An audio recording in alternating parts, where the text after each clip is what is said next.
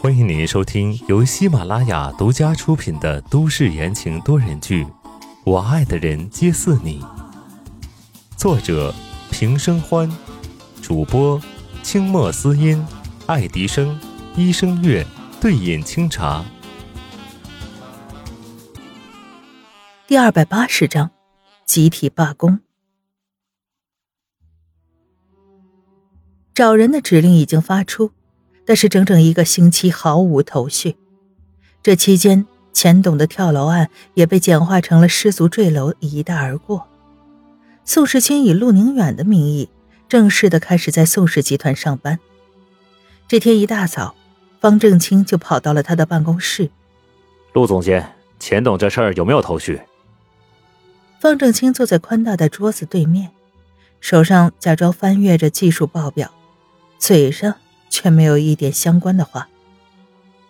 宋时清摇头，走过去关上门，将外界的走动隔绝在外，回到桌边。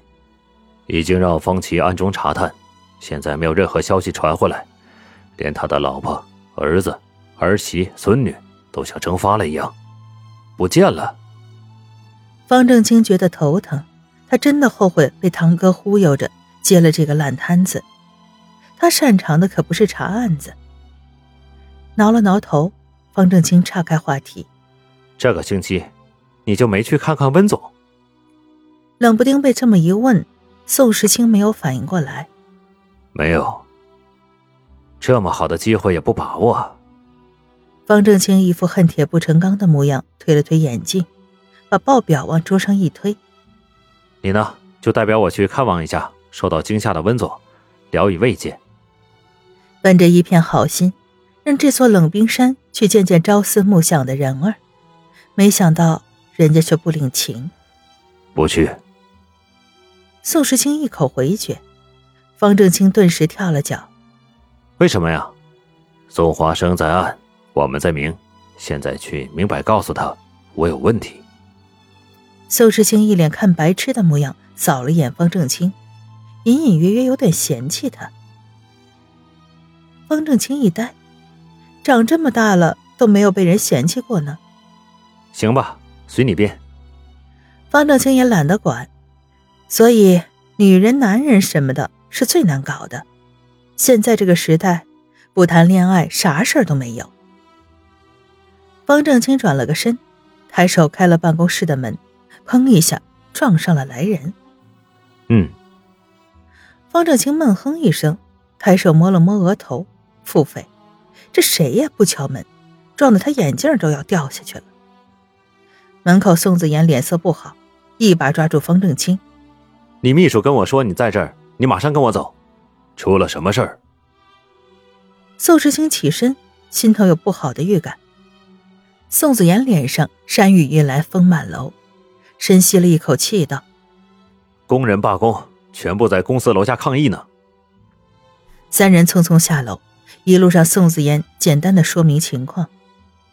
宋氏集团家大业大，涉及了制造业，其中最拿得出手的一项就是船舶制造，专门针对大型游轮和观赏型轮船，也是集团的一大重要收入来源。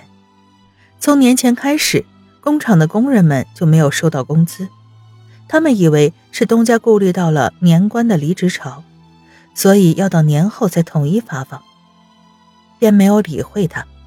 但是却等来了钱董坠楼身亡的消息，辛辛苦苦的工作得不到回报，于是便集体的暴动。骚乱在一周之内不断的发酵，终于中层也压不住了，今天全部的罢工来到了总部楼下抗议，声势浩荡。活脱脱的要把宋氏集团吞了的架势。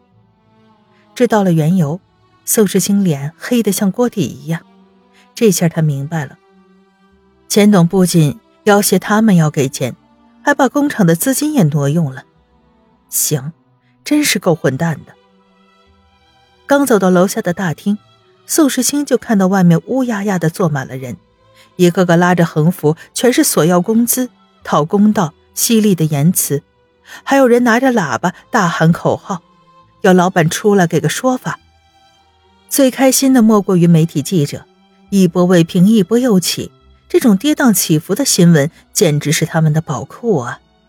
他们出来了！一声高喊，盘腿坐地的人全都站了起来，噼里啪啦的臭鸡蛋、蔬菜叶子，什么乱七八糟的东西都扔了出去。才跨出门，三个人瞬间又被逼了回来。我他妈！饶是方正清摘下自己头上的烂菜叶儿，也忍不住骂了句脏话。这群人现在完全无法沟通。宋子言皱了皱眉，门口已经站了一排保安，周围甚至有武警。只要一旦打起来，就要采取武力镇压。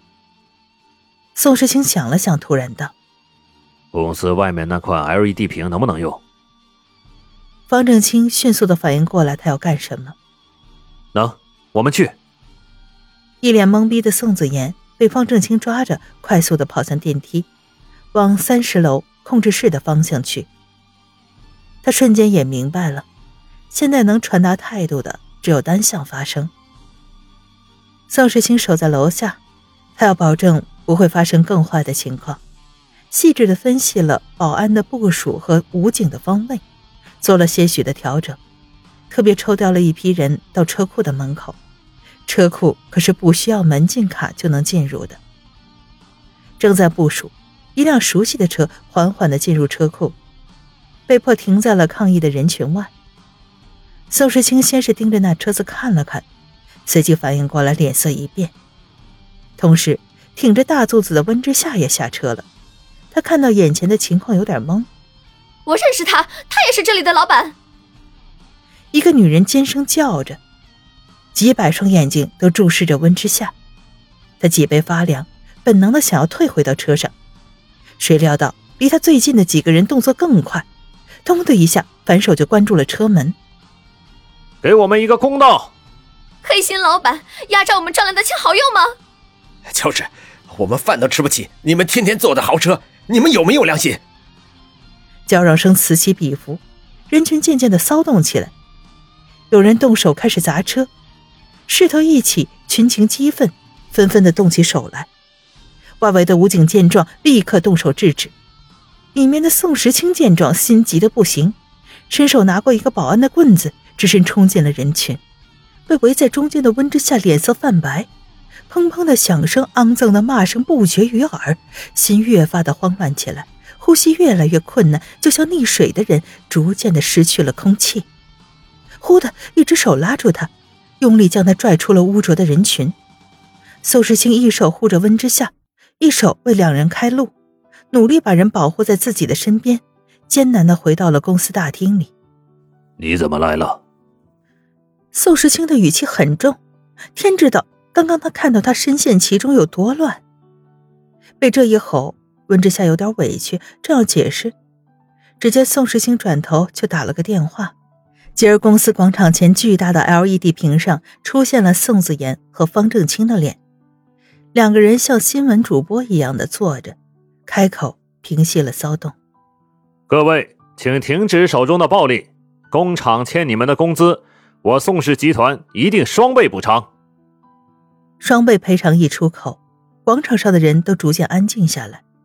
宋子妍和方正清搭乘电梯期间，已经让财务算好了宋氏集团能够负担的一个额度，评估船舶工厂的价值，给出了一个合理的赔偿，看来很有效。骚乱逐渐平定，宋子言和方正清以公司董事的名义担保，因为钱董造成的损失。宋氏集团全部都承担下来，并表示公司并不知道此次事件，请工人们不要迁怒于总公司。两人的发言还在继续，宋时清却是松了口气。等他一放松，只见温之夏还扶着腰，惊魂未定。跟我上去。宋时清丢下一句话，转身就走。温之夏在后面怔愣了一瞬，他这是生气了吗？可他明明什么都不知道啊！虽然这样想着，但他还是紧跟着人进了电梯。电梯稳步上升，广场上的情况也进一步的得到了控制。在场的某媒体用直播的形式报道了一场集会，最后夸赞了宋氏集团的大家作风。而同一时刻，在南边森林深处的一栋别墅里，一个男人看着电视，发出了令人胆寒的恶笑。嘿，几百个人就这么快被说服了，全都是废物。宋子言、方正清，你们给我等着！听众朋友们，本集播讲完毕，感谢您的收听。